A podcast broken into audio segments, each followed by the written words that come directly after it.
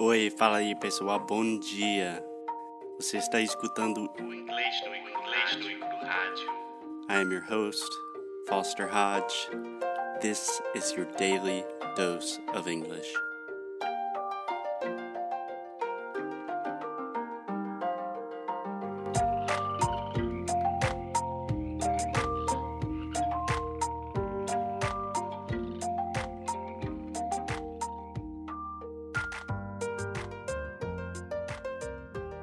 Hey, Alexia. Hello. How are you?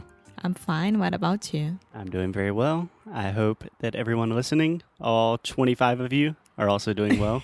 25,000. So, Alexia, today, what are we talking about? Um, phrasal verbs? Phrasal verbs. So, you're going to suffer a little bit today. Is that cool? Yay. Should you hear the excitement in her voice? so, um, just to provide a little bit of context, Alexia is a very advanced English speaker. I would say. Would Thank you. I think so. you consider yourself an advanced speaker? Yeah. Yeah. So Alexia speaks really well. She can talk with everyone. She can have conversations. Maybe sometimes you can't find the perfect word that you would use in Portuguese, but you're very advanced, right? I can get along with people. Perfect. So, one of the most common questions that I, as an English teacher, always receive is I need help with phrasal verbs. Studying phrasal verbs in Cultura Inglesa or whatever, whatever school, and I don't understand. So, Alexia, can you tell me what are phrasal verbs? What are these things that so many Brazilians have difficulties with? So, what are phrasal verbs?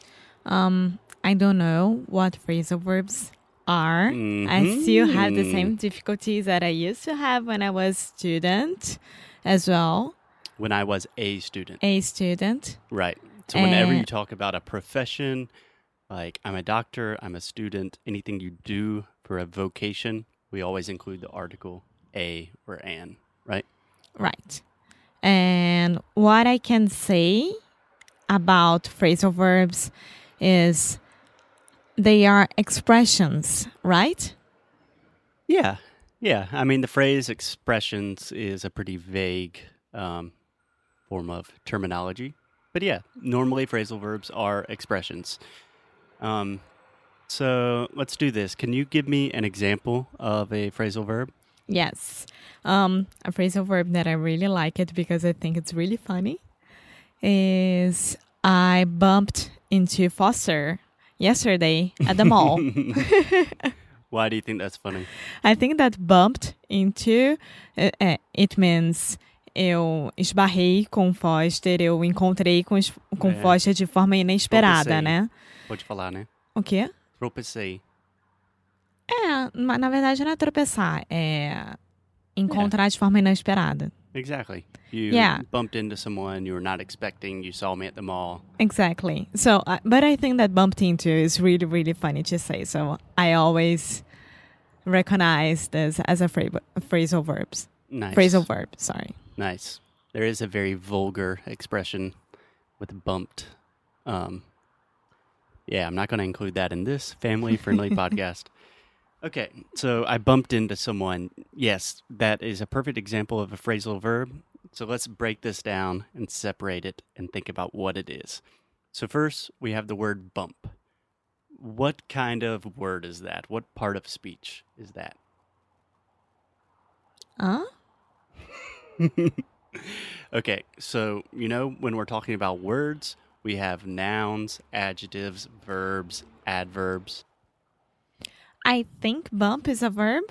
Correct. Very good, Alexia. Bump is a verb, right? Verbs Yes. are like action words. Like I'm running, run, jump, talk, walk. All verbs. You're doing something, correct? Uh huh. And into. Preposition. Nice. Yay. Nice. So, all of my students, 99% of my students say they have problems with prepositions. And most of them do because prepositions are difficult. Can you do you have any idea of how to explain what prepositions are? Most people can't do this. Most Americans can't do this. It's something that connects the phrase. Exactly. Uh, the phrase, I mean, the, the words in the phrase. Exactly. That is a great way to think about prepositions is they are connecting words. Prepositions always have to do with connection. So they are connecting normally a verb or some sort of location or situation with the rest of the phrase, Uh huh. right? So perfect. You analyzed everything perfectly, and that's exactly what a phrasal verb is. It's a verb, so it can be actually one or more verbs with paired with one or more prepositions. So you have bumped into, you have get up, move out, uh, find out, check in, all of these verbs that are connected with a preposition to create a phrasal verb, right? Yes. So that's pretty easy. Yeah. When you think about it, yeah, of course. Yeah. So the format, the structure is pretty easy. But why do you think they're so difficult for Brazilians then?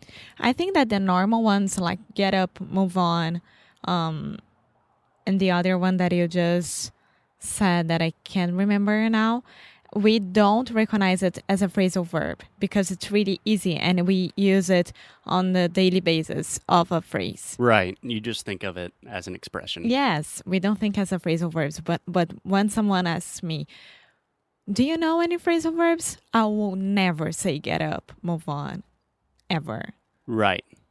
Right. So this is where I think most of the difficulty comes from. Because when people are thinking about phrasal verbs, they are thinking about it in isolation, which is weird. It's not the way we do it. But the real reason that phrasal verbs are so difficult is because almost all the time they can't be translated directly.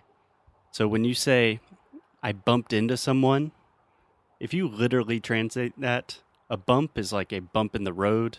And then into, you think about going into like a restaurant or something. has nothing to do with just randomly seeing one someone on yeah. the street.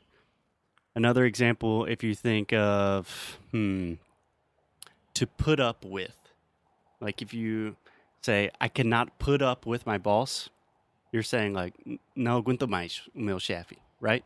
Yeah. But if you translate that literally, directly, word for word, it would be put, like colocar, up, para cima, uh, with, com.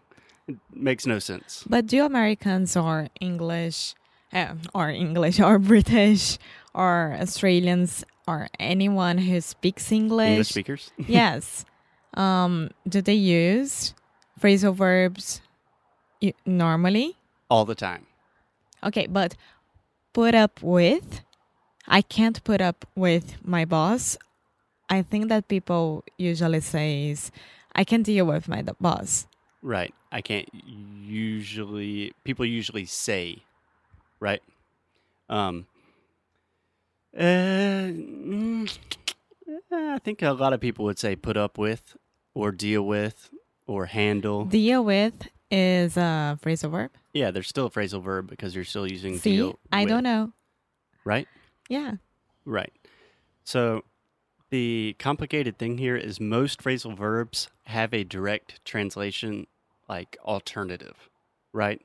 So for example, when I am arriving to a party or I'm arriving to any situation, what do you think I would normally say in English? I would not say, "Oh, I'm arriving in 20 minutes." I'm getting. yeah, I'm getting there. Yeah, I'm getting there. or getting to, right? So we use some variation of a phrasal verb with get.